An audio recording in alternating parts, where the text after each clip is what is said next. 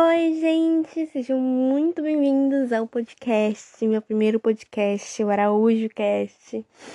Hoje, né, vou trazer um assunto polêmico, um assunto babado para vocês, que é sobre a comunidade LGBT, sobre os preconceitos, sobre as dificuldades.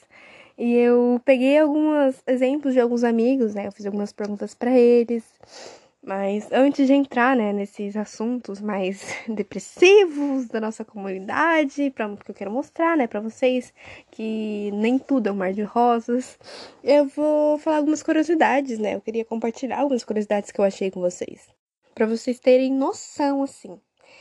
Em 1830, apenas em 1830, que Dom Pedro I ele descriminalizou a homossexualidade. Só que tem um porém.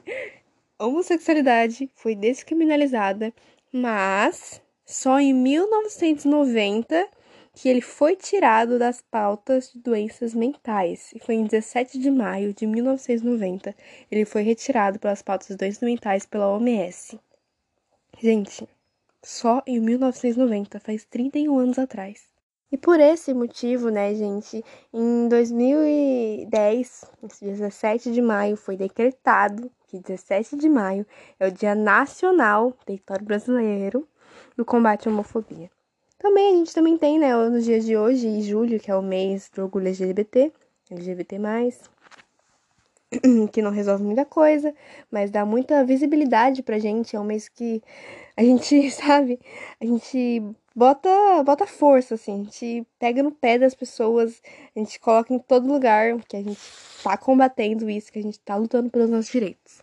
Mas voltando um pouco atrás, assim, para comentar, se liga, tipo, faz só 31 anos, gente, faz só 31 anos que a homossexualidade não é mais decretada uma doença mental.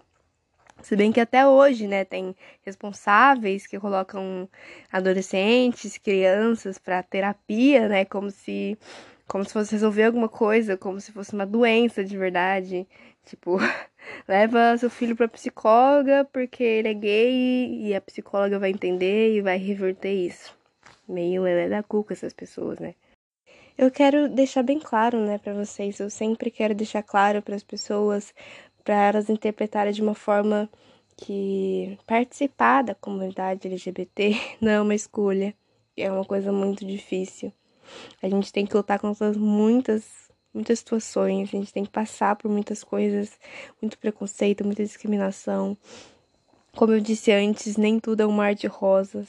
Para vocês terem noção, né? Eu quero sair dessa, desse tópico de curiosidades, mas é muita coisa. Então, outra curiosidade, né, que eu quero dizer é que o, casa... o primeiro país a aceitar o casamento homo... homoafetivo foi a Holanda, foi os Países Baixos.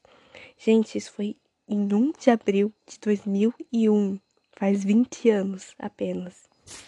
Eu, Júlia, como representante desse podcast que você está ouvindo agora, fiquei muito chocada pesquisando sobre isso foi muitos, muitos assuntos muito pesados, assim, que eu não queria colocar para não rebaixar muito o clima do podcast, apesar de ser um, uma coisa muito importante, né, de se falar, eu não queria falar hoje. Um exemplo mesmo é um garoto, né, que era filho de uma cantora, que ele morreu esse mês ainda. Ele ele se matou, ele ocasionou a própria morte por causa de muito hate, muitos ataques, ataques homofóbicos. Isso depois dele ter postado um vídeo com um amigo, uma brincadeira com um amigo em que ele era carinhoso com um amigo dele. E isso é uma, é uma notícia muito triste para mim, que participa da comunidade. Todo dia vê alguma coisa diferente. Até ficar na cabeça o tempo inteiro que o nosso país, o Brasil, ele é o país que mais mata pessoas transexuais no mundo, o país que mais mata travestis no mundo. Eu sempre, pessoalmente, né, é, eu fico muito triste, muito abalada com coisas assim. É muito difícil colocar na cabeça em que existe pessoas que podem te matar por você amar alguém do mesmo sexo que você. por você demonstrar carinho pela pessoa que você ama na rua. Simplesmente por causa disso. Eu quero que você, pessoa hétero, você se imagine um mundo assim, em que você tem medo de sair na rua, você tem medo de demonstrar sentimentos pro seu namorado, pro seu amante, pro seu ficante, pra pessoa que você tem carinho, sabe? É uma coisa inacreditável, mas que acontece. Acontece o tempo inteiro, acontece em qualquer lugar. Não é à toa que as pessoas têm medo de falarem quem elas são dentro de casa, tanto quanto fora de casa. Tem medo de como não como se fosse uma obrigação, né? Você dizer, ah, eu sou lésbica, ah, eu sou gay, mas tem medo de se assumir para pessoas próximas. Que não deveria ser certo, né? Deveria ser uma coisa naturalizada, assim como héteros. Você não vai chegar em mim, uma pessoa hétero, e falar, ai, queria te contar um negócio. É que eu sou hétero, sabe? Você não, não chega e fala isso pra mim, mas se eu fosse falar pra você, seria o correto, entre aspas. Então, entrando mais nessa causa, assim, eu preparei algumas perguntas, né? Meus amigos, então eu vou entrar mais nesse assunto e ler para vocês o que eles me disseram, falar o nome deles, para vocês terem uma ideia de como é a visão de cada um, sabe? Da vida de cada um deles. Em primeiro lugar, né, eu vou começar com a minha amiga Sabrina.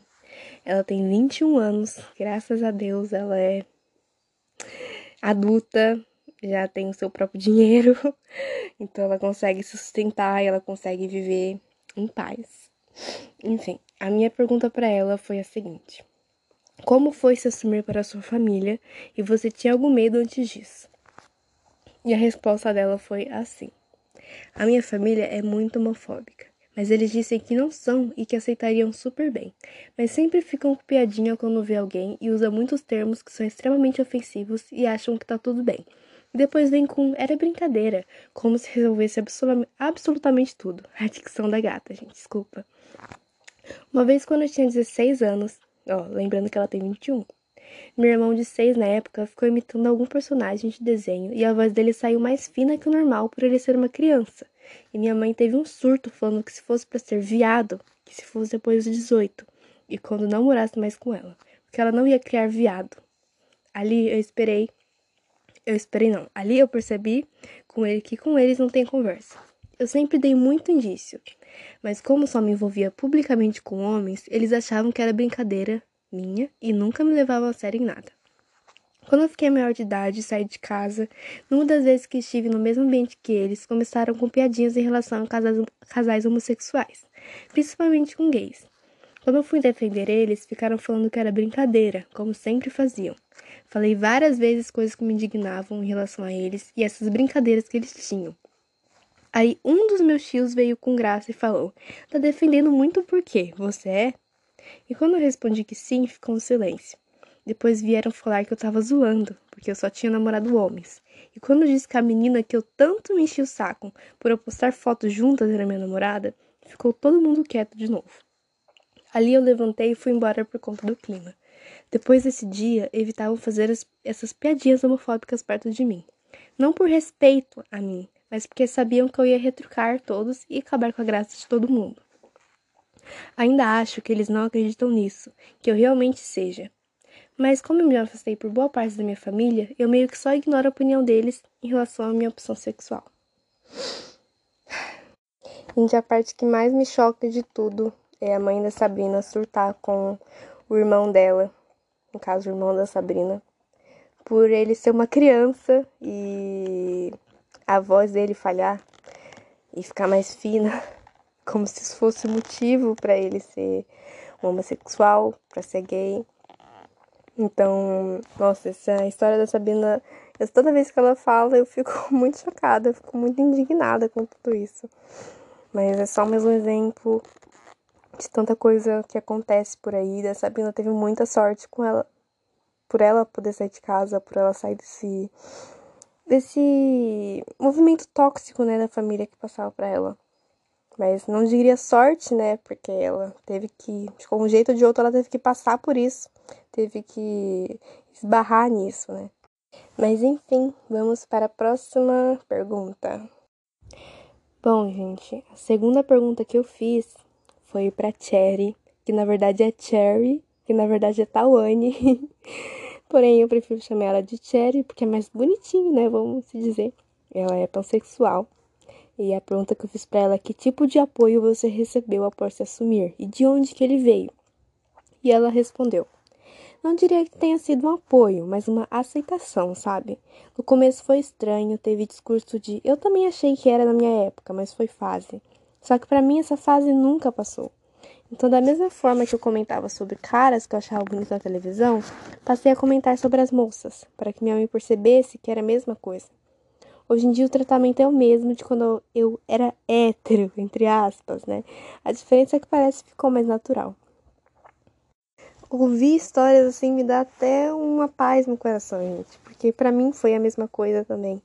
Foi, na verdade, eu tive que me assumir pro meu pai, porém para minha mãe ela sempre soube, então depois que eu disse para ela que eu falei para ela especificamente, né? Porque sempre tem uma hora que a gente tem que falar, infelizmente, a gente tem que sempre se assumir, né? Então, a partir do momento que eu falei para ela, começou a ser uma coisa muito natural. Em que eu falava de garotas como se eu estivesse falando de um garoto, tava tudo bem. É, minha mãe nunca demonstrou de indiferença por causa disso. Eu acho sim que até é um privilégio maiorzinho quando nossos pais, né, eles nos tratam desse jeito. Que eles não nos tratam com diferença, que eles não fingem que a gente não se assumiu, eles não fingem que a gente não é aquilo que a gente é, entendeu? Então, quando a Cherry me mandou essa mensagem também, eu fiquei muito feliz fiquei uma paz enorme. E é sempre bom ouvir histórias assim, que apesar de difícil no começo, acaba sendo uma história feliz no final. Então, próxima pergunta. Essa pergunta eu vou responder ela e a pergunta é a seguinte: você se sente livre, se sente livre para se expressar na sociedade que você vive? Gente, é claro que não. É claro que eu não me sinto apesar do apoio da minha família, o apoio dos meus amigos, eu nunca vou chegar com toda a confiança em mim mesma e chegar num trabalho, por exemplo, uma entrevista de trabalho, de emprego, eu nunca vou chegar e deixar público a minha sexualidade. Hoje em dia, né, os tempos de hoje é bem mais fácil, porém ainda existe muito preconceito e discriminação. As pessoas ainda vão te olhar diferente, elas vão te tratar diferente, ou elas vão deixar de se tratar de alguma forma, de uma forma educada, né? Então, se as pessoas me perguntarem, eu nunca vou negar, eu nunca vou negar quem eu sou, eu nunca vou negar minha sexualidade, né? Que eu não falei para vocês ainda que é pansexual, que é a mesma que a Cherry. Então, mas eu mesma chegar em uma pessoa e dizer: olha, eu sou assim, eu sou pansexual, eu faço parte da comunidade. E é isso. Nunca chegarei em uma pessoa e falar isso. Perto dos meus amigos, eu acho bem mais fácil falar para pessoas da minha idade, pessoas da minha geração, pessoas com mente mais aberta que eu sei que não vão me xingar, entendem? É bem mais fácil falar isso perto de pessoas que te apoiam, mas longe delas vira um mundo muito opressor. É, vem muito medo e você começa a pensar em outras situações que aconteceram com outras pessoas, e isso só vai acumulando dentro de você e te pressionando por isso, sabe? Então eu acho muito difícil me expressar para o mundo inteiro. Apesar de que eu nunca vou negar, né? Como eu disse, se alguém perguntar, eu mesma chegar pro mundo e gritar: olha, sou gayzinha. Isso nunca vai acontecer. Então, ah, de novo, né, gente? Próxima pergunta e última também. A próxima pergunta, gente, foi direcionada para Ariel, que tem 20 aninhos, que é gênero fluido e sente atração por masculinidade. E a pergunta foi exatamente essa: Você já sofreu algum ataque homofóbico ou se preservou por medo de sofrer? E Ariel respondeu: então, em questão de ataques homofóbicos, eu já recebi, tanto em piadinhas indiretas a ameaças diretas mesmo. Isso vem por conta da minha segurança, por minha expressão de gênero, que eu acredito ser bem forte e marcante.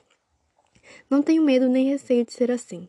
Gosto de dizer que meu corpo é arte e me expressar dessa maneira, por mais que eu receba bastante pedrada, é gratificante por eu ser eu mesmo. Já a questão de me preservar vai mais para a expressão amorosa em público. Eu tenho medo das reações, não por mim, mas por quem está comigo. Eu tenho medo de machucar a pessoa que eu estou do lado, sabe? E é isso. Ter medo de expressar seu sentimento público é uma coisa muito séria. Eu mesma, particularmente, tenho muito medo de expressar com a pessoa que eu gosto. Na verdade, eu tinha bastante antes, hoje eu ainda fico com receio, mas não tanto quanto antes, né? Porque tempos passam, tempos mudam, nosso pensamento muda, muda, nosso, nossa mente muda, nosso medo vai acabando de um certo de um jeito ou de outro, né? Mas o medo de Ariel é expressar esse sentimento e machucar a pessoa com quem ele tá, com a pessoa do lado dele. Acredito que seja família ou seja a pessoa que ele, que ele fica, que ele ama. Então, para fechar esse tópico de perguntas, eu queria que vocês imaginassem, vocês, pessoas héteros, eu digo, pessoas que não têm que passar por isso, imaginar como é ter medo de sair de casa com o seu parceiro, você andar na rua segurando a mão do seu parceiro, você demonstrar afeto por a pessoa que você ama. É uma coisa muito difícil, uma coisa muito difícil de se dizer, na verdade. Coisa muito difícil de se passar, uma coisa muito difícil de se pensar até. Você tem que se privar, você tem que se esconder do mundo por medo da reação das pessoas. E não só porque por um medo irracional, por um medo racional, uma coisa que acontece todos os dias, uma coisa que pode acontecer com você, né? No caso, se você for da comunidade. Então, acho que não importa a facilidade que você tem de se expressar em público, sempre vai ter aquele receio no fundo de sofrer algum ataque, alguma ameaça, sabe? Ou até de ser agredido verbalmente ou fisicamente. Então vamos refletir mais sobre isso com o que vocês dizem, com o que vocês pensam, o que vocês falam para as pessoas próximas de vocês, as piadinhas que vocês fazem. Sempre tem essas, né? Ah, foi só brincadeira, eu não faria uma coisa dessa. Ah, eu respeito, mas é só uma piada. Eu queria que vocês se lembrassem que piadas matam, piadas influenciam. Vamos ser mais cuidadosos uns com os outros. E, gente, para finalizar, para acabar com esse climinha esquisito, porém necessário, coloquei uma musiquinha de fundo pra gente, que é de um ator, ator não, né? Um cantor chamado Roland. Ele foi o primeiro cantor idol assumido na Coreia do Sul, que é uma pauta muito importante, né? Pelo menos eu acho uma coisa muito importante. Um primeiro cantor assumidamente no K-pop gay, então foi bem chocante para todo mundo na época.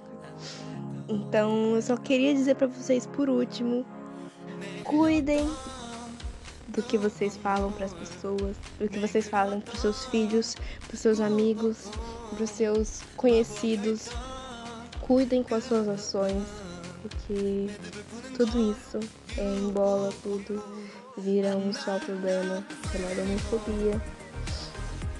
E homofobia mata, homofobia oprime. Então eu quero que vocês lembrem de cada coisa que eu disse no meio desse pod. Eu quero que vocês reflitam sobre isso. Que vocês tenham cuidado, muito cuidado. Vocês pensem e repensem sobre suas opiniões, sobre seus preconceitos, sobre suas discriminações. Quero que vocês lembrem que todos nós somos humanos, todos nós, todos nós choramos, sangramos, nós cometemos erros. No fundo, no fundo, somos todos iguais.